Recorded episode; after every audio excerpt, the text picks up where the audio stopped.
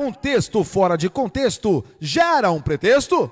Muito se fala sobre a importância de sabermos interpretar. Afinal de contas, contratos, vendas, informações importantes não se dão apenas do fato simples da leitura, mas do poder de interpretação e saber o que o texto quer nos dizer.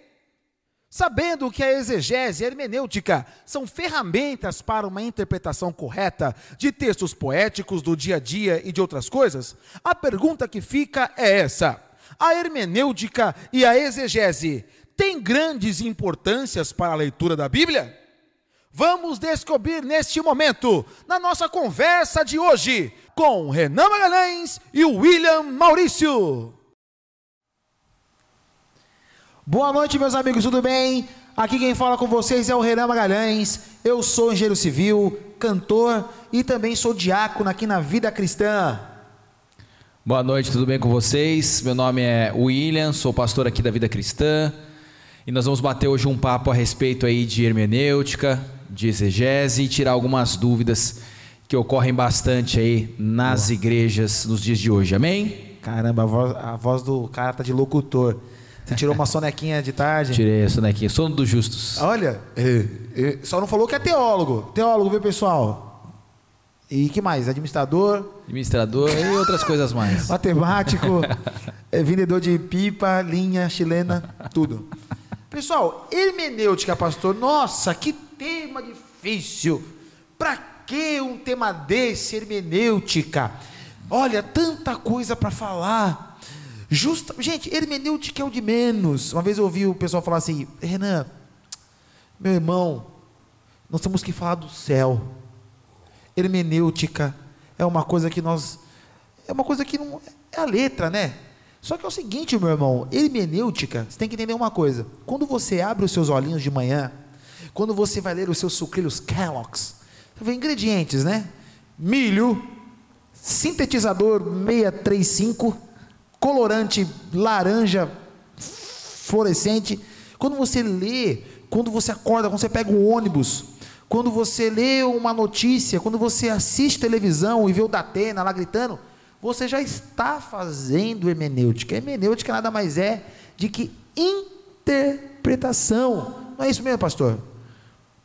Então, a, a, até dizem né, que essa palavra está ligado ao, ao deus grego Hermes. Né? O Hermes hum. era o mensageiro dos deuses, era ele que levava as mensagens. Olha aí. Então, nada mais é do que ter uma interpretação de fatos. É tão importante a hermenêutica que é, é, é uma matéria ministrada na, na faculdade de direito, por exemplo. Porque é necessário que qualquer um que leia ou tenha acesso a algum tipo de situação, ela consiga fazer bem a leitura Entendi. da situação, do texto, para que ela possa interpretar corretamente. Você vai fazer uma prova, por exemplo, no Enem. Se você não consegue interpretar bem a pergunta, você vai acertar a pergunta? Claro que não. Você não interpretou bem a pergunta. Então nós temos que interpretar, fazer bem a leitura. Então a hermenêutica, apesar desse nome que assusta, ele é algo simples. O nome, apesar de ser Uhum. É, de, de, parecer, ah, é muito acadêmico. Não, é algo simples que todos nós devemos fazer dia após dia e que não acontece muitas vezes com as pessoas é, de forma usual. Às vezes as pessoas leem a Bíblia e elas querem espiritualizar tudo. É, é, é, verdade que a Bíblia tem, ela, ela traz algo espiritual para nós, mas é necessário entender que além daquilo, além daquilo que nós estamos lendo que é de algo espiritual, é também algo endereçado para alguém que traz um contexto para pessoas daquela época, uma comunidade daquela época. Sim. O escritor ele tem uma ideia na cabeça dele de algumas coisas então, tudo isso influencia o texto. Então, assim, a hermenêutica nada mais é do que a arte ou a forma de interpretar textos ou situações. Então, isso é importante para qualquer pessoa. Não é só para. Na, na, teologia, na, na, na, faculdade de teologia, é ensinado hermenêutica. Sim. Só que isso não é uma coisa só para pregadores. Ah, só o pregador tem que saber hermenêutica. Não. Hermenêutica, todos nós fazemos, como você disse, de Sim. uma forma consciente ou inconsciente, todos nós fazemos todos os dias. Você acorda pela manhã, como você falou, você vai lá ver os sucrilhos, você já tem uma interpretação daquilo. Será que isso aqui é bom para Será que isso aqui é saudável para mim? Será que aquilo vai trazer nutrientes para o meu corpo? Você está fazendo uma interpretação. Sim. Você, vai, você vai comprar alguma coisa, vai numa loja, você começa a olhar os preços e começa a olhar o que tem ali para se comprar. Você interpreta, será que essa marca é melhor do que essa? Então, assim, existe essa interpretação todos os dias. O que, que vai facilitar essa interpretação? Conhecer bem os textos. Então, o, o erro muitas vezes da hermenêutica na Bíblia é que as pessoas ignoram essa parte que todos fazem e ficam Sim. apenas com revelações é, fora de contexto, que é o que nós vamos falar. E que, e que é engraçado, que é o seguinte, ah, interessante. Uma coisa que a gente é, acredita muito, que eu vejo o pessoal fazer muito, é pegar a, uma hermenêutica é, de textos mais narrativos, por exemplo, é, vamos supor, a gente lê Atos, as pessoas leem Atos, devoram Atos, porque Atos tem ah, uma narrativa linear. Então, é histórico, ali, né? Histórico. Aí ele fala sobre fatos que ocorreram, como se fosse um filme. E eu entendo que a, a cultura nossa de hoje em dia tende a, a, sempre revelar palavras narrativas. Um pastor que faz muito bem isso, é, não é muito bem uma palavra expositiva, apesar de que é o método expositivo.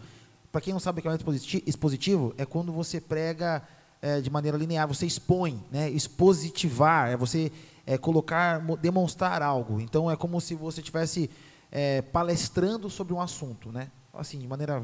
Deu para entender. O que acontece? O Henrique Palharim. O João Henrique Palharim, ele é muito famoso porque as pregações dele geralmente são ilustrações e as pessoas digerem aquilo. Ele traz um pano de fundo, né?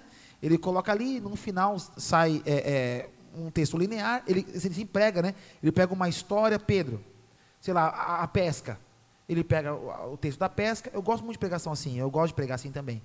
Só que o que eu reparei é que as pessoas têm, têm feito esse, essa metodologia de, de narrativa histórica e colocando em textos que são pobres historicamente. E aí, que isso que é o mais legal, porque eu nem eu nem estava lembrando assim durante o meu almoço sobre podcast há uns 15 dias atrás. A gente sempre lembra, tem hora que a gente não lembra. Uhum. E eu me deparei com um culto online. E, cara, eu achei sensacional, porque no culto, o pregador, o pregador era bem assim, entusiasmado, bem assim, sabe? Para cima, assim, cheio de. E chamou minha atenção aquilo. E eu parei para assistir. Isso que é legal. Por sempre pregar de maneira narrativa, de, é, é, começo, meio e fim, mas não no, no, tocante à historicidade dos fatos, contar a historinha do personagem, ele pegou o, o cego Bartimeu. E, cara, e a maior moda hoje é falar assim: o a Bíblia não diz, mas os historiadores, aí não dá referência de historiador nenhum. Uhum. E, cara, pasme você, mas o cego Bartimeu, ele ganhou um pai romano. Sério? um pai romano ex-funcionário público, não nasceu cego. É, porque é, o próprio texto diz que o nome dele não era Bartimeu, né? O nome filho. dele é filho de Timeu. É, eles pegaram que Timeu, então era um. É, Timeu um era romano. romano. E, cara... Só, só, só para exemplificar o que, o que nós estamos falando, é, o nome do cego aparece na Bíblia como Bartimeu Isso. e a palavra bar, que filho. vem, é, na verdade, ali na, na, língua deles ali, seria filho. Então seria o cego que era filho de Timeu. Então, no caso, Timeu aí é um romano, é isso, né? E a, e a capa era uma permissão romana, uma capa romana, é. que permitia a ele a pedir esmolas. Só nessa pequena frase, talvez você em casa não saiba. É, é, o que está atropelando aqui. Né? Mas, na verdade, a Bíblia não enfatiza nada disso. E quando você busca em outras fontes, bom, se a gente quisesse fonte extra bíblica, a gente tinha nos livros apócrifos, pseudepígrafos tardios, que falam que desde que Jesus matou uma criança porque assustou ela. É, a, assim, o, o, por aí vai, né? O que, que seriam esses livros, assim, além do, dos, dos livros que nós temos na Bíblia, que são 66 livros, é, Novo, Velho Testamento e Novo Testamento, existem alguns outros livros que são colocados, por exemplo, na Igreja Católica. Isso, isso, é um fato. Tem os livros apócrifos, que são livros que, na verdade, contam histórias que Sim. ocorreram, mas não foi nos concílios, não foram colocados na nossa Bíblia protestante, porque entenderam que não tinha uma inspiração divina. Então, esses livros é, são. Deuterocanônicos, não são? Não lembro agora o nome. Não, eles são, são tidos como apócrifos mesmo. Entendi. O nome apócrifos estão, vem da palavra escondida. Então, são livros que são colocados na, na, na Igreja Católica. Existem alguns livros desses colocados. Não são livros que, que prejudicariam, mas assim, é- são livros que não podem ser tidos Sim. como doutrina, então eles são tavam no- apócrifos. Não estavam no cânon judeu também, né? Isso. Hebreu. E, e, pseudepígrafos são livros, na verdade, assim, que contam. Existem alguns livros que esses não, não constam nem na nossa Bíblia, nem na, na, na, na Bíblia do, do- dos católicos, mas são livros, na verdade, que assim, contam a história de um personagem que talvez que, que existiu ou Sim. talvez tenha existido, mas são livros que misturam uma fantasia de verdade, de fatos que ocorreram, com fatos que não ocorreram. Então, esses livros são pseudo, pseudepígrafos. Ou, o que que é algo pseudo? É algo imaginário. Então, foi uma escrita imaginária. Sim. Então, isso aí está ligado com, com, com questões à parte, além da Bíblia. Como o diácono Renan está falando, algumas pessoas fazem uma mistura geral do, da hermenêutica. Então, assim, vamos pontuar algumas coisas. Hermenêutica, pra, tanto para mim, como para o diácono Renan, como para você que está em casa, todos nós devemos fazer. Então, por exemplo, você abriu o livro aí de Lucas, Boa. o livro de Lucas na sua casa aí. Primeira coisa que você tem que fazer antes de começar a leitura, lógico que ele vai trazer é, um conteúdo espiritual para nós, né? Vai trazer um conteúdo espiritual, vai trazer direções. Antes, antes da faculdade mesmo, eu já tinha estudado alguns livros, até vou, vou até dar uma olhada aqui. Beleza. Vou até falar o nome de, de alguns livros, por exemplo, o, o livro você pode ler na sua casa chama Hermenêutica, é o nome do livro. Ele é do Dr. Land e PC Ah. Nelson, um livro muito legal. O Dr. Land dominava várias, eu não pesquisei se ele é vivo ainda, mas ele dominava vários idiomas, vários dialetos. E é um livro legal para você que quer se aprofundar em hermenêutica. Então, a hermenêutica nada mais é do que a interpretação do texto. Primeira coisa que você tem que saber: para quem o livro foi destinado? Lucas foi escrito para quem? Quem era Lucas? Quem é o escritor? Porque assim, nós entendemos que há uma mensagem de Deus, mas também existe coisas intrínsecas do próprio escritor. Por exemplo, Lucas, ele não escreve igual Mateus. Por quê? Porque Lucas era um médico, Sim. ele tinha uma outra cultura, ele fala de fatos que ocorreram em Mateus também, fala de uma maneira, de uma perspectiva diferente. Sim. Se eu for contar uma história, vamos supor, hoje nós estamos aqui, ó, na igreja, estamos conversando, e de repente é, o, o diácono Renan ele presencia uma situação. Ele vai ter uma ótica sobre a situação. É a mesma Isso. situação que eu vou ver hoje aqui nesse mesmo local. Porém, ele terá uma forma particular de trazer essa informação. Sim. E eu terei uma outra forma que tem, está ligada ao meu caráter, a minha, a- as minhas características pessoais, a minha forma de visão do mundo. Então, assim, primeira coisa, você que quer interpretar o texto, porque como você disse mesmo, que, que entra na verdade, isso que você está falando, que assim, o, o- que o Diácono Renan falou dessa pregação, é é- é- são três pontos para um pregador trazer uma mensagem. Então, a hermenêutica é para todos, para mim, para você. Então, Todos. primeiro, todos. Então, assim, hermenêutica é a interpretação. Soube quem escreveu? Qual foi a época que ele escreveu? Analisou um texto, não separe apenas um trecho separado e crie alguma coisa. Não, você vai olhar. Você olhou aquele texto, você vai olhar o que vem antes. Você vai ver o que vem depois. Sim. Você vai ente- entender, vai pegar palavras. Essa palavra que apareceu aqui, que ficou em dúvida, você vai pegar em outras versões. Talvez você tenha que olhar essa mesma palavra em outros contextos, dentro daquele mesmo livro. Isso é a arte de interpretar. Eu estou olhando, eu não estou forçando o texto, eu não estou forçando a barra, que nem você falou. Sim. Ah, os historiadores, mas que historiador que disse? Tem a fonte? Porque fica um negócio muito solto no ar. Ah, Sim. foi um historiador que disse que tinha uma capa, que ele era filho, mas aonde é essa fonte? Quem trouxe essa fonte? Porque se não está dizendo, porque senão a gente começa a fazer interpretações do texto aleatórias, de coisas que nós Sim. vimos, de outras pessoas, e, e não, não é assim que funciona. Então, assim, primeira coisa é olhar quem escreveu, quem. E esse livro é um livro que te ajuda, ajuda bastante a entender como fazer da maneira. Tem, Ah, e dá ferramentas. Seriam as ferramentas para interpretar. Quem estudou português, por exemplo, sabe que existem figuras de linguagem, Sim. existem hipérboles, algo, ah, são coisas que são aumentadas, são figuras de linguagem. A E poesia tem muito disso, né? Sim, não, não, mas assim, Diaco, não, não só a nossa, a nossa forma de enxergar o texto em português.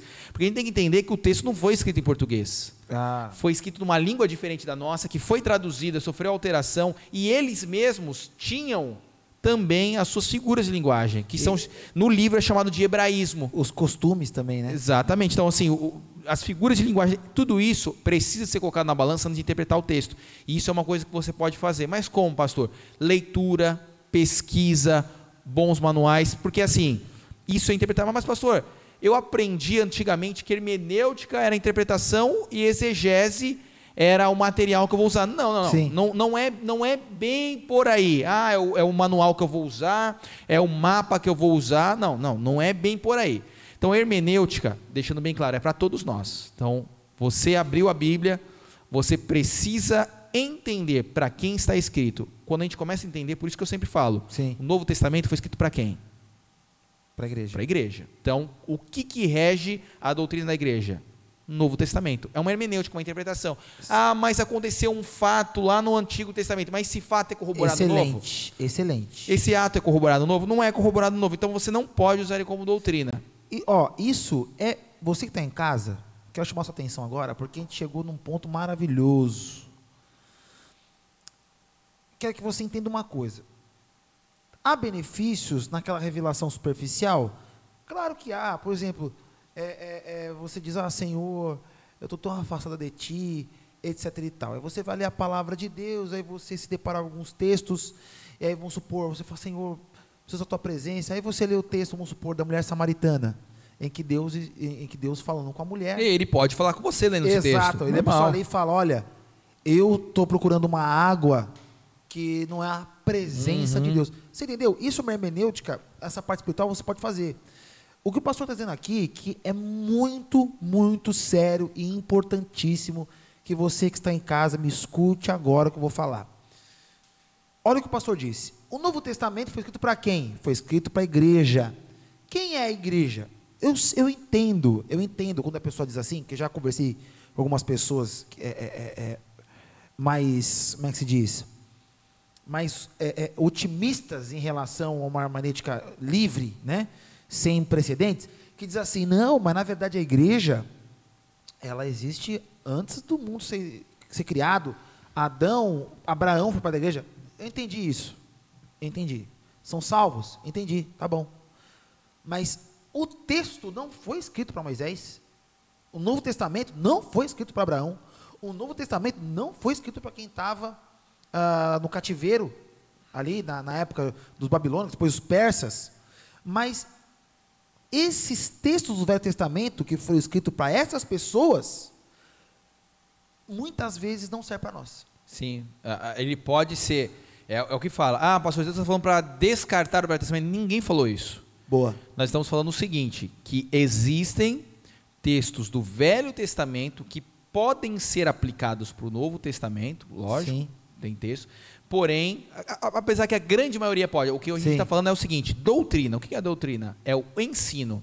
É a base. A base da igreja não é o Velho Testamento. A base da igreja é o Novo Testamento. Então, Normalmente os textos falam de lei, né, pastor? Tipo assim, é, aquele de Malaquias que está conversando. Malaquias ou Miqueias, eu não lembro. A gente estava conversando sobre aquele texto em que algumas pessoas pegavam o texto de onde Deus é, explanava juízo. É, foi usado não só numa igreja, mas em muitas já vi, e até tem livros escritos sobre isso que é um texto, eu acho que é Miqueias 3. Eu sei que Malaquias 3 é dízimo, né? Sim. O pessoal usa para dízimo. Mas, mas Miqueias 3, se eu não me engano. O texto fala Deus entrando com juízo. E o interessante, quando eu li o texto, quando me fizeram essa pergunta, Diácono, aqui ó, esse texto é, é, foi usado para pessoas que ouviram música secular. Se ouviu música secular, colocaram aquele texto onde Deus esvaziava a glória de Israel, etc. E tal. Eu li o texto, engraçado. Por isso que é importante você ler a Bíblia. Ah, mas então. É, é, mas sempre, leia e sempre. E principalmente o Velho Testamento, né? Exatamente. Porque você pega, que nem você está falando agora de uma situação, esses livros de, dos profetas, Miquéias, Isaías. Aí você pega, não, mas tem uma palavra lá que era um juízo para tal coisa, mas você entendeu para então, quem ele estava falando? Engraçado é quando eu li, pastor, até falei contigo, quando eu li, eu detectei instantaneamente que ele estava fazendo um resumo da maldição e bênção de Deuteronômio. Uhum. Você vê até o formato ali. Porque tem várias vezes. Essas, o texto estava dizendo assim: vocês se esqueceram é, da aliança que eu fiz com Moisés.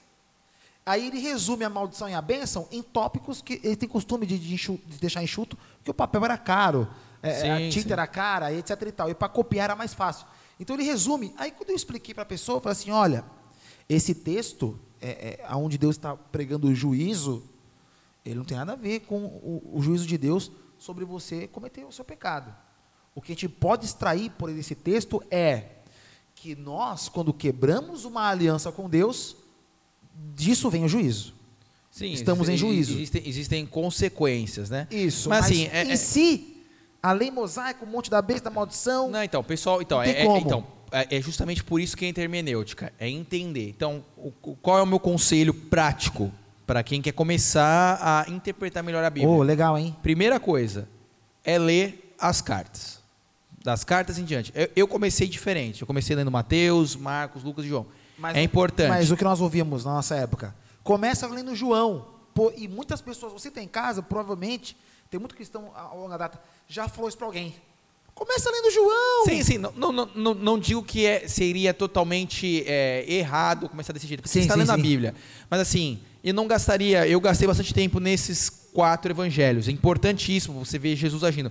Mas antes de você ver Jesus agindo, é entender o que Jesus fez pela igreja, Boa. tá? Então você vê isso em. Você pode pegar de Atos até a- a- todas as cartas que você lê lá e entendendo o que que, o, o que, que Jesus fez. Qual a consequência do ministério, né? Exatamente. Você entendeu por que, que Jesus morreu na cruz, o que, que isso gerou e depois lendo os evangelhos. Ah, mas pastor, eu quero ler um pouquinho. Você pode fazer em conjunto? Pode. Eu posso ler Mateus e posso ler nas cartas. Mas é, é uma dica que eu não comece pelo Velho Testamento. Ah, eu vou começar lendo de Gênesis a Apocalipse. Não faça isso. Não, não, não é a, a melhor maneira de, de se fazer. Ah, eu vou começar lá de e vou ler como se fosse um livro histórico. Não faça isso.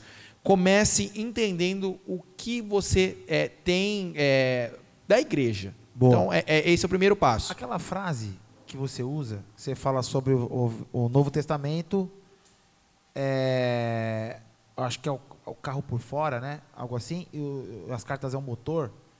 Eu não lembro a, a frase mais ou menos que você usa. se você Olha, lembrar. tem tanta frase que eu falo que eu nem lembro depois. é que assim, é, Devo ter falado em alguma pregação. é não- Jesus, no Evangelho, nós vemos Jesus é, é, trabalhando algo assim. E não foi você que disse, foi- na verdade foi um, foi um, foi um deve, teólogo. Deve ter, deve ter sido alguma frase que eu peguei Que foi assim, emprestada. é, é, a miúdos, né, a grosso modo. O Novo Testamento, Mateus, Marcos, Lucas e João, seria assim, é, o evangelho por fora, a estética do evangelho. Tá, entendi. Eu já sei, já sei do, que, do que você está se referindo. Na verdade, assim, é, ali é o finalzinho do velho, né? É o Boa, finalzinho do Velho boa, Testamento. boa, Então, boa. assim, na verdade, você vê o que Jesus estava fazendo. No Novo Testamento, a gente vê o que, o que nós estamos fazendo por meio de Jesus. Seria, seria mais ou menos isso. Então, seria como se fosse a revelação total de Jesus para nós. Sim. Ah, e ali no, no- nos evangelhos você vê muito Jesus en- ensinando e mostrando como se fazer. Entendi. Então, por isso, eu entendi, eu- Entendeu? mais ou menos, eu não lembro a frase direitinho, porque é tanta frase que É, acaba mas falando. muita, muita. Aí eu não, não lembro O direitinho. inter- mas, mas é isso, seria isso, isso. mesmo, que é, é- é assim, As próprias palavras. Você quer saber, uma coisa que eu falei uma vez para uma pessoa, foi assim, que se você quer saber como que o evangelho funciona, é, qual que é o motor, que tipo de motor que é, quantos cilindros que tem, você tem que ler as cartas. Porque as cartas, literalmente, é a mecânica do evangelho. E, e uma coisa que é interessante, a gente estava falando sobre eh, esse negócio da hermenêutica e, e da narrativa linear, as pessoas, uma vez eu preguei sobre Paulo aqui na igreja, e, e foi um teste maravilhoso. Ah, você não estava. Você estava. Foi, acho, uma quinta-feira, né? É, estava acho que de férias. E aí eu trouxe essa pregação e foi uma pregação expositiva. Eu tinha feito um estudo, tal, separado certinho, coloquei lá do começo, meio e fim, que é a história de Paulo, a história mesmo do, do, do caminho dele, não as viagens, mas o enredo da história, o que está por detrás e tudo mais, está espalhado nas cartas.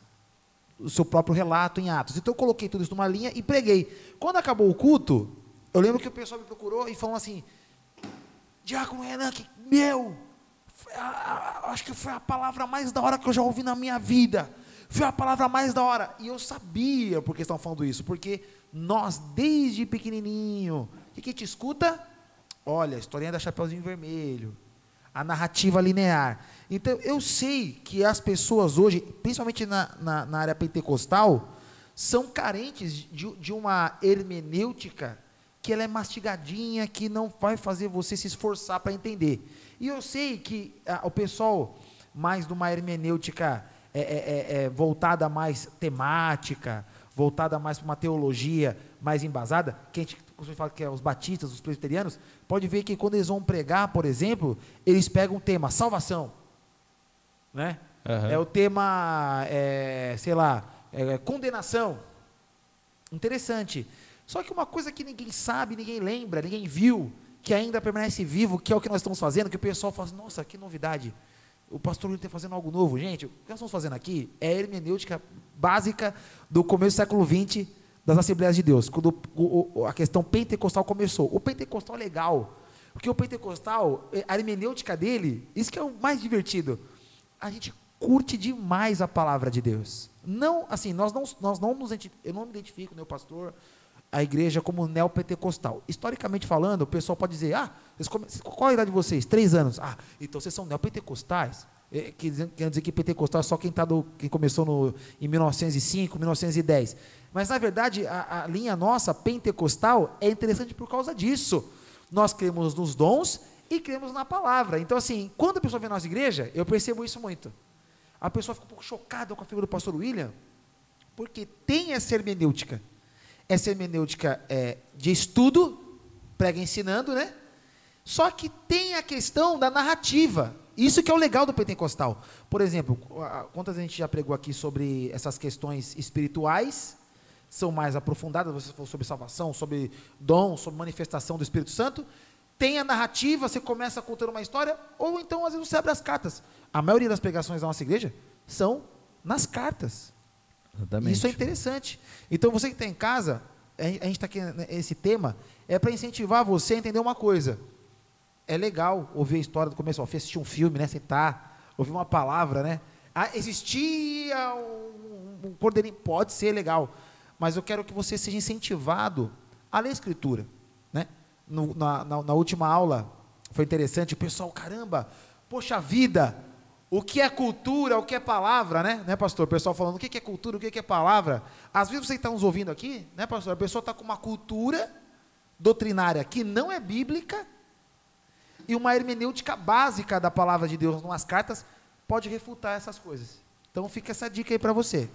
Então, assim, é, questão da, da, da hermenêutica, a gente fechar esse assunto da hermenêutica, nada mais é do que interpretar o texto. Pastor, é, eu preciso me aprofundar ao máximo no, no, no, nas questões culturais. Não, você precisa saber o básico do texto. O que é o básico do texto?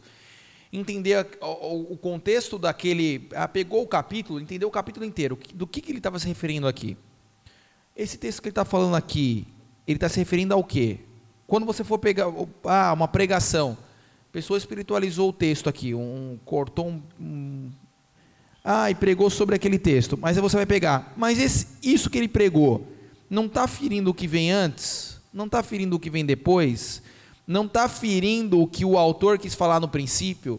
Não está uhum. ferindo alguma outra doutrina que exista? Porque assim, a hermenêutica é isso mesmo, você comparar textos, comparar textos da mesma época, quando você for fazer. Então, não, não tem como a gente falar tudo o que dá para fazer, mas assim, a primeira coisa que você tem que colocar na cabeça é se existe algum preconceito, alguma dificuldade, é que hermenêutica é interpretar. Basicamente é isso. Então você vai tirar da sua cabeça qualquer preconceito e entender que você já faz isso.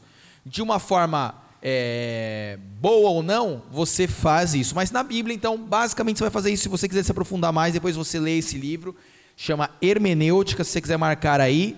Hermenêutica, que é Sim. é desse doutor Land e PC Nelson. Esse livro, se eu não me engano, é a editora Vida Nova, uma editora muito boa. Então você lê esse texto se você quer se aprofundar mais para melhorar essa sua percepção. Show ah, bola. pastor, mas isso aí é, é para eu que quero ser pregador? Não. Vamos lá, vamos, vamos deixar bem claro aqui. Para um pregador não basta apenas ele interpretar. Para um pregador são três pontos básicos que ele precisa. O primeiro a gente falou que é a hermenêutica. O segundo ponto que ele precisa ter que ele precisa saber que se você não quiser ser pregador, você também pode, pode é, viver nessa outra prática que nós vamos falar aqui, que é a exegese. Existe um terceiro que se chama homilética, que está ligado a falar. Então, hermenêutica é a interpretação, a, a exegese nada mais é, Diácono Renan, do que a crítica textual. Então, você Boa. interpreta, então a interpretação simples você fez. A crítica textual vai mais além A crítica textual entende profundamente qual era o mundo da vida do, do, do personagem, qual era a reação, se ele era uma pessoa que estava é, com a paixão de resolver ou uhum. ela estava passiva naquela história. E, e, você vai entender como que foi todo o caminho que ela percorreu naquele texto. Isso é uma crítica textual. Às vezes até tem palavras, né, pastor, que a gente vê no dicionário. Vamos supor, é, se a gente não entende a intenção, eu sei que tem texto que a gente nunca vai saber realmente a intenção do autor, mas na grande maioria dá para saber. Tem textos que a gente vê a, uma palavra que ele está usando, ah, e a gente fala assim, ah, eu vou no dicionário, vejo que aquela palavra é X. Só que se, se você levar em consideração que podia estar sendo irônico, que ele podia Sim, estar sendo então. é, é, é, no momento de raiva. É, é isso aí está é, muito ligado àquilo que a gente falou, que é a Sim. questão da, da, da segura de linguagem da hermenêutica, entender Sim. isso. A crítica textual, e eu, eu até posso, eu, eu vou citar aqui até um livro muito bom de exegese, chama Manual de Exegese, Sim. Marque aí se você quiser marcar na sua casa. Manual, Manual de, de Exegese, E-X-E-G-E-S-E. É de um é de um teólogo brasileiro chamado Júlio Zabatiero, não lembro agora qual que é a editora. Só é um livro. Dá um Google aí. É, depois você dá uma olhada aí. Deixa eu ver, eu tenho aqui, eu tenho um livro aqui no, deixa eu ver qual que é a editora, peraí. Peraí que vai abrir. Uh, é a da Ragnos, tá? Editora Ragnos. Você depois você pode ler esse livro, muito bom. E ele, ele explica algumas coisas e é um pouco diferente. Eu vou até explicar para vocês qual que é, qual que é a, forma de pensar, porque assim, às vezes fica meio meio misturado, né, a questão da hermenêutica e da exegese. É. Às vezes parece que é a mesma coisa, são coisas que uma depende da outra. Não tem como você fazer uma exegese se você não tiver uma interpretação antes. Sim. Então, ele, ele trabalha, esse, esse autor ele trabalha com duas, duas formas de, de entender o texto, a crítica textual. Ele trabalha com um método chamado Greimas, chama semiótica greimasiana, é usado em, outro, em, outras, em outras formas de, de estudo. O que é a semiótica gremasiana? Só para você entender que está em casa. A semiótica gremasiana nada mais é do que você pegar o texto e entender as paixões do personagem, o que o personagem estava pensando no texto. Então, e ele usa um outro, uma outra forma de, de interpretar na crítica textual chamada discursiva, que é o método que ele fala que chama é, de Harbemas. Então, assim, ele ensina como fazer, como destrinchar. É muito bom Sim. esse livro, se você tem interesse. Ele ensina você a destrinchar o texto, entender as peças, entender quem aparece. Muito legal, se você quiser ler na sua casa, não vai, não vai te gerar nenhum tipo de problema. É uma, na verdade, é uma forma de você enxergar o texto é, de uma maneira melhor. Então, se você pode é, compre esse livro, compre o PDF dele, tem para tem comprar o PDF dele. Então, um livro muito bom e vai agregar bastante você. Então, assim, são três pontos para o pregador, tá, Diácono? Então, é hermenêutica, interpretar, exegese, a crítica, porque nada mais, o que, que acontece? Eu interpretei na minha casa, eu certo. como pastor. Certo. Eu vou fazer uma crítica daquele texto. Querendo ou não, eu vou, eu, vou, eu vou criar uma crítica daquele texto. Quando eu trago uma mensagem, nada mais uma crítica textual do texto. Eu interpretei e estou trazendo uma crítica. Mas depois tem um terceiro ponto que nós não vamos falar aqui hoje, Sim. que é o da homilética. Que a homilética, essa é uma arte que é a arte de falar. Então, tem uma arte de interpretar, tem uma arte de criticar e tem uma arte de falar. E Seria absorver, digerir e externar, né? E, exatamente. Então, tem pessoas que conseguem fazer bem a interpretação, conseguem fazer até uma crítica textual, mas elas não têm a facilidade de trazer a mensagem. Sim. E essas, essa, esse tripé aí, eles são um dependente do outro. Não tem como fazer uma boa, uma boa homilética se não tiver uma boa interpretação. Não tem como você fazer uma boa homilética se você não tiver uma boa crítica textual. Não tem como você fazer uma boa crítica textual se você não tiver uma boa, uma boa interpretação. E assim sucessivamente, eles se dependem. Então, assim, muito interessante a exegese, porque você entende profundamente o que o texto e as, os personagens, estou usando a palavra personagens, tá, pessoal? Nossa, pastor, mas era real. Mas mesmo assim, o, Sim. Nós vamos usar aqui de, de uma maneira de uma maneira textual personagens, porque são personagens que fazem parte. Um dia escreveram é, uma história de mim Personagem vem de persona, né? Pessoa. Exatamente. Se um dia fizeram uma, um livrinho ilustrado sobre, sobre nós, vamos falar sobre, sobre nós nessa, como personagens. Se for abordar tete a tete, vai ser dessa espessura aqui o livro. Tem história, né? Tem. Cara, que legal. E, e assim, é, é, que eu observo, uma coisa legal também que vocês querem acompanhar, tem um. Eu acompanho há um. Deixa eu ver, um ano, um ano e meio, mais ou menos, o doutor Luiz Saião, ele é batista. Ele. É interessante que ele é um batista, só que ele é um batista que não parece o batista. Ele até brinca que os batistas criticam ele. Fala, você não parece batista? Porque é, é, ele, ele fala hebraico, ele né, até arrisca um, um aramaico ali, inglês, francês. O cara é um monstro, grego, fluentemente. E tem muitos livros aí. E também tem vários trabalhos de graça sobre hermenêutica e exegese. Tem um bom também que é o Gutierrez, esse é pentecostal da Assembleia de Deus. Bom demais, tem um hermenêutica pentecostal. Comprei o livro, não chegou ainda. Tá para chegar o livro aí. Mas eu tenho um podcast, que ele tem até um podcast é, calvinista em que ele participa. Isso que é legal, cara. O cara é tão fera assim que o, o cara participa. Depois siga no Instagram lá, o cara, gente boa pra caramba. E humilde também. Então são pessoas que são monstros. O pastor também aqui, pessoas que, fa que quem faz um livro desse, né, pastor? Está disposto a ajudar, né? Sim, exatamente. Está querendo dar ferramenta. E a nossa igreja procura isso, né, pastor? Nas nossas aulas, por exemplo,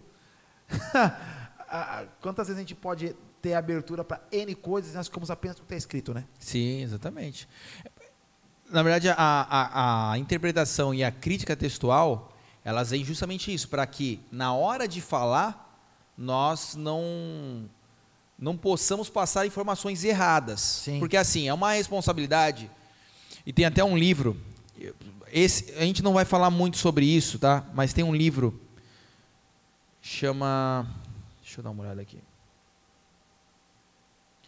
que eu li também é muito bom, chama é Pregação ao Alcance de Todos. Marca aí, Pregação ao, ao Alcance de, de Todos. O nome dele é um, é um alemão, tá? Mas é uma matéria. Ele fala, nesse livro, ele fala também sobre exegese, sobre hermenêutica, ele fala de uma forma mais condensada. Mas é um livro legal também para você que tenha o interesse de falar, porque homilética vem da palavra de homilia, de Sim. discurso, ou se associar a alguém. Então, se você tem interesse em ser um pregador, você tem que ter essas ferramentas para trazer. Mas, ah, pastor, eu não quero ser, não quero ser pregador. Mas é, é interessante você interpretar bem. Mesmo porque interpretar bem é uma forma de você não ser enganado Sim. por talvez uma pessoa que nem esteja fazendo por mal, porque também está enganada. Às vezes a pessoa ela sobe no altar, ela traz uma, ela traz uma mensagem, sim, mas ela sim, traz uma mensagem sim. que está deturpada, não porque ela quer trazer, mas é porque ela, ela já está enganada na fonte. A viúva de Naim? Ah, tem várias mensagens de. de, de... não! Solta o cabo da nau. Sobe, Esse não, sobe, solta o carro. Sobe o. É, não dá, né? As pessoas assim.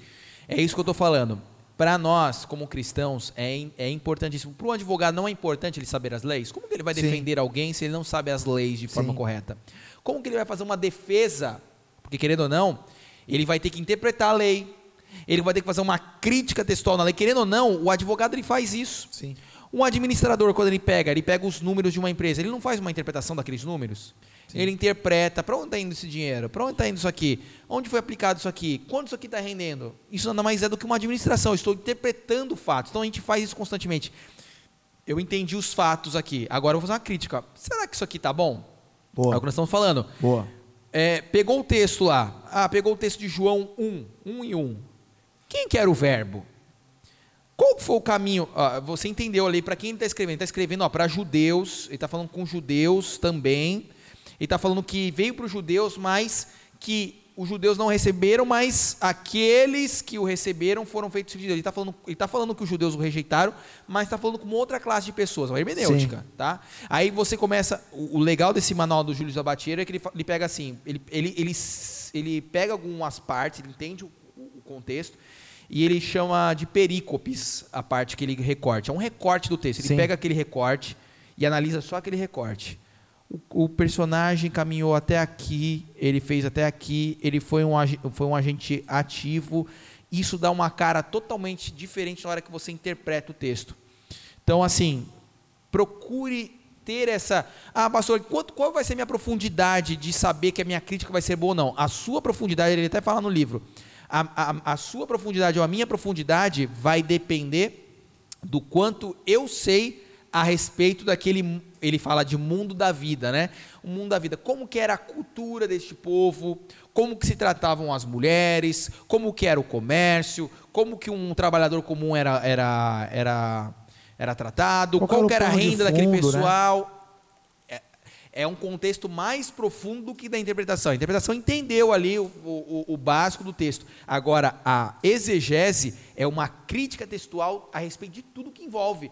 Tem um cenário. O dia, o dia ele fala isso. O dia naquele. Como estava aquele. O, o dia estava ensolarado? O texto fala isso. O texto fala que estava ensolarado. O, que, que motivou o personagem tomar aquela atitude? O que motivou o personagem não tomar? Essa história é tão séria, porque me fez lembrar de uma historinha.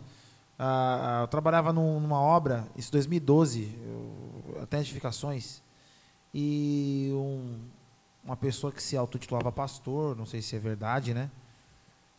Estava sem receber o salário, e muito indignado, ele pegou um revólver e foi lá na obra com um revólver.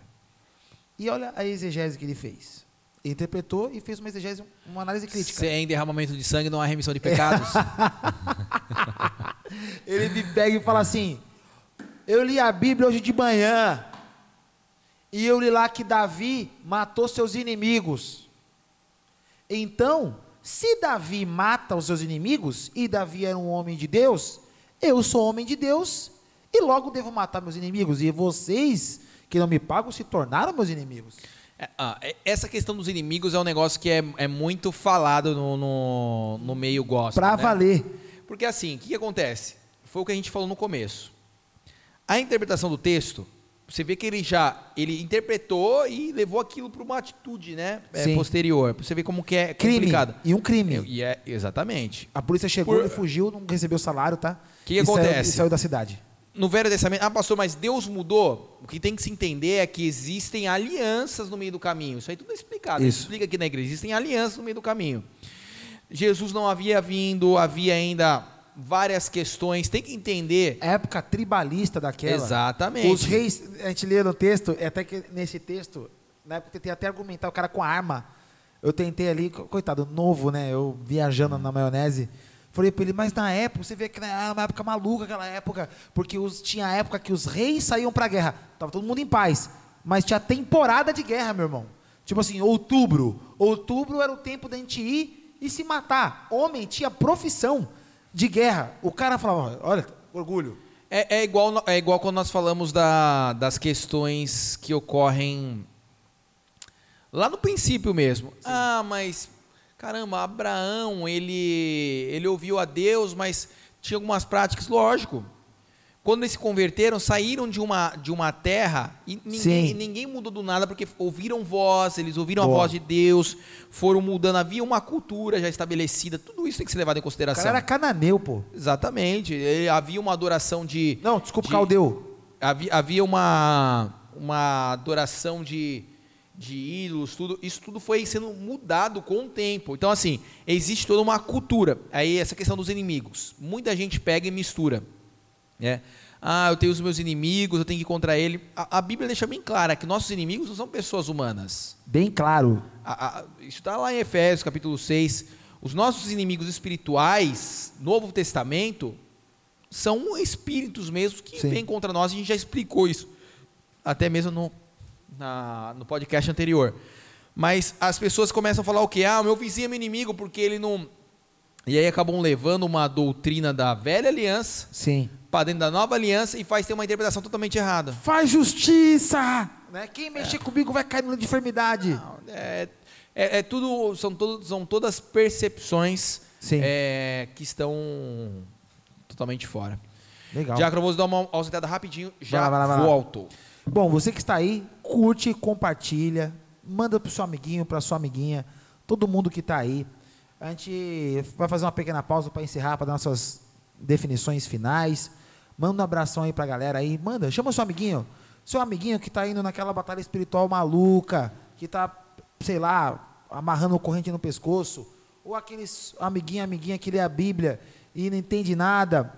É difícil ler a Bíblia, pessoal. Ler a Bíblia não é fácil. Mas você tem que começar. Tudo tem um começo, tá bom? Então se esforça, dá o seu melhor, tá? Lê aí legal. Tá com dúvida? Conhece o irmão ali que está na presença, ali na, na direção? Pergunta para ele. Não sabe? Pergunta para a gente, tá bom? A gente vai te ajudar, vai te esclarecer, vai tentar trazer luz para você aí, tá bom? Tem bastante gente aí na live, P? 21, 21 dias de jejum de Daniel, valendo. Fazer uma pausa, tá, pessoal? Pausa de, de dois minutinhos, tá? Valeu! Já volta, hein? Não sai daí. Compartilha, pessoal. Chama mais gente aí. Voltei aqui, gente. Pastor William. Acho que não está saindo a minha imagem para vocês, mas eu gostaria de saber se alguém tem alguma dúvida, alguma pergunta, para nós desenvolvermos aí, já para fazermos um encerramento. Se foi difícil essa questão da hermenêutica, da exegese para vocês, se vocês conseguiram absorver aí um pouco de como funciona essa mecânica. Então, se você tiver alguma dúvida, já fala aí para nós, para que possamos fazer o desfecho aí.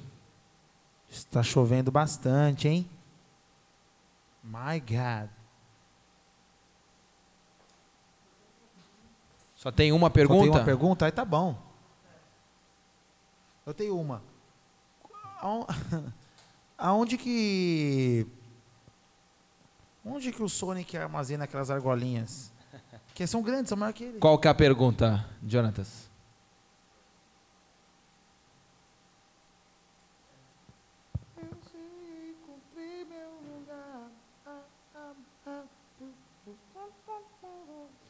Vale a pena pesquisar os originais do grego, onde eles entram? os originais do grego são uma das ferramentas né, para fazer a, tanto a interpretação correta como a crítica textual. Só que assim, o original do grego tem algumas regras né, para você poder fazer a, a, interpretação correta.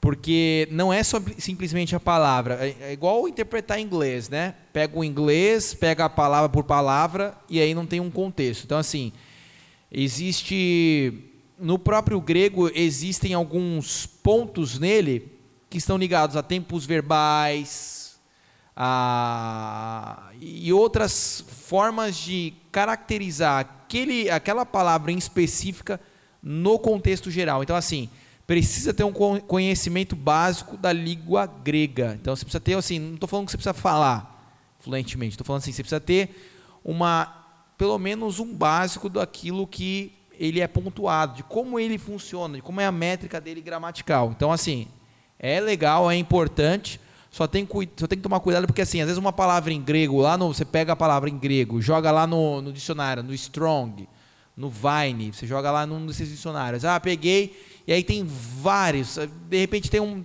tem um, uma palavra lá que tem 15 definições. Você não vai pegar qualquer uma delas Isso e interpretar. Que eu falar vai pegar qualquer uma delas, aí pegou a última é. lá, que não tem, não, não, não, dá, não dá contexto com nada que está lá escrito.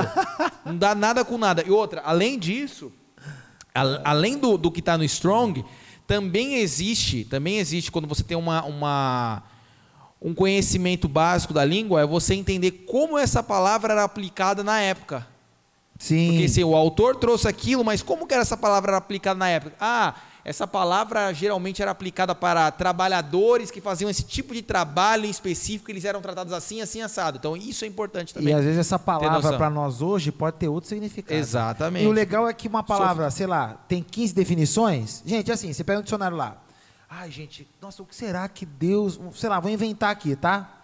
Filho do homem, inventei aqui. Aí você procura no grego, tá lá. Shimblinglon, lá em grego. Aí você fala, Shimblinglon. Caramba, Shimblinglon. Aí você vê lá, o que será que significa Chimbinglon? Aí tá lá, filho de Renato Aragão. Aí você, cara, Renato Aragão Didi. Entendeu? Aí você já vai, Jesus era um trapalhão. Aí você entendeu onde o cara foi? Eu já vi, cansei de ver isso. O cara pega no dicionário Strong, joga de qualquer jeito no, no dicionário. Quem não sabe dicionário Strong é, que é um dicionário que é aramaico, hebraico, grego, né? Não, só, hebra, só hebraico, só hebraico e grego, né? Hebraico e grego.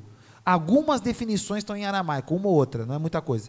mas a pessoa quer forçar uma teoria, quer forçar a barra, ela procura um- uma palavra ali. É isso que é engraçado, eu- já vi isso acontecer, cara. São 15 definições, ela pega a 15, que é a menos provável, e não era a que tinha a ver com aquela exegese, a questão crítica textual da, daquele momento, e ela vai para o dicionário Aurélio, olha Não, só. Aí não dá, né? Ou ela vai, e procura um sinônimo.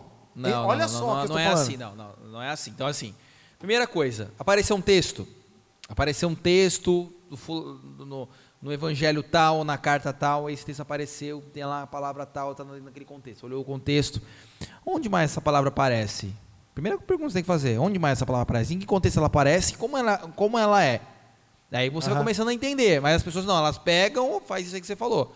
A qui- décima quinta definição, é, eu acho que é isso aqui, para forçar o texto. Aí eu pego essa décima quinta definição, jogo no Aurelius. Aurélio. Hoje nem usa o Aurélio, né? A pessoa joga no Google é mesmo. Google. Jogou no Google e aí, oh, que legal. E não é assim. Então, assim, é importante que você tenha também um dicionário em grego, é importante. É importante que você pegue, mas com muito cuidado. É pegar o texto, entender, ver aonde mais aparece esse, essas palavras, para que ela Sim. dê uma definição maior para você. É que entendeu? é duro, é fogo, porque quando você não, tem, não, não sabe interpretar o texto direito, isso interfere muitas vezes até, até na oração. Quando alguém pega um texto bíblico na hora de orar, Senhor, assim como foste com Nabucodonosor, deixa eu derrubar Jerusalém, uns negócios assim. E ali- É ver, é, tudo que é visto superficialmente não fica bom, né? Não Super- fica. É superfície. Superficialmente, estar na e superfície. Deus é com a algo superfície. queixo. Deus com a mão no queixo. É, ent- é assim, tem um, Ou- tem, existe um livro, existe a Bíblia. Ah, pastor, mas tem um lado, sim, mas o lado espiritual para ele funcionar plenamente, ele tem que ser lido, ele tem que ser estudado. Tem mais alguma pergunta? Não? O legal, o legal disso tudo é quando alguém fala assim: "Ha, esses papinhos aí é de crente que não, que não tem o fogo. Meu amigo, a gente aqui na igreja se segura. Se, de- se deixasse, pastor, fala aí. Se deixasse. Você, É que nem assim, eu. é- é que você. assim- É que assim, é. Aqui é o reteté, rapaz. É que assim, não, não, não se mede as coisas por. por Sim. eu Não estou falando que não pode haver uma, uma manifestação com. com- a gente não, não, não se mede por grito, não se mede por, por manifestações é, visíveis. Os dons espirituais eles se, eles se manifestam de maneira é, celestial, eles se manifestam de maneira espiritual. Então, Boa. assim, ah, precisa acontecer um movimento, não precisa acontecer movimento. Os dons eles, eles se manifestam porque Deus quer manifestar. E- Verdade. e assim, você crê neles, você crê na palavra, automaticamente eles vão se manifestar. Você vai saber usar. É a mesma coisa que eu falo. Você não sabe dirigir, nunca pegou num carro, eu te dou um carro. Você não vai como. saber pilotar. Não. Você tem um negócio que é legal, foi dado, é um dom, é um presente, mas você não sabe operar ele.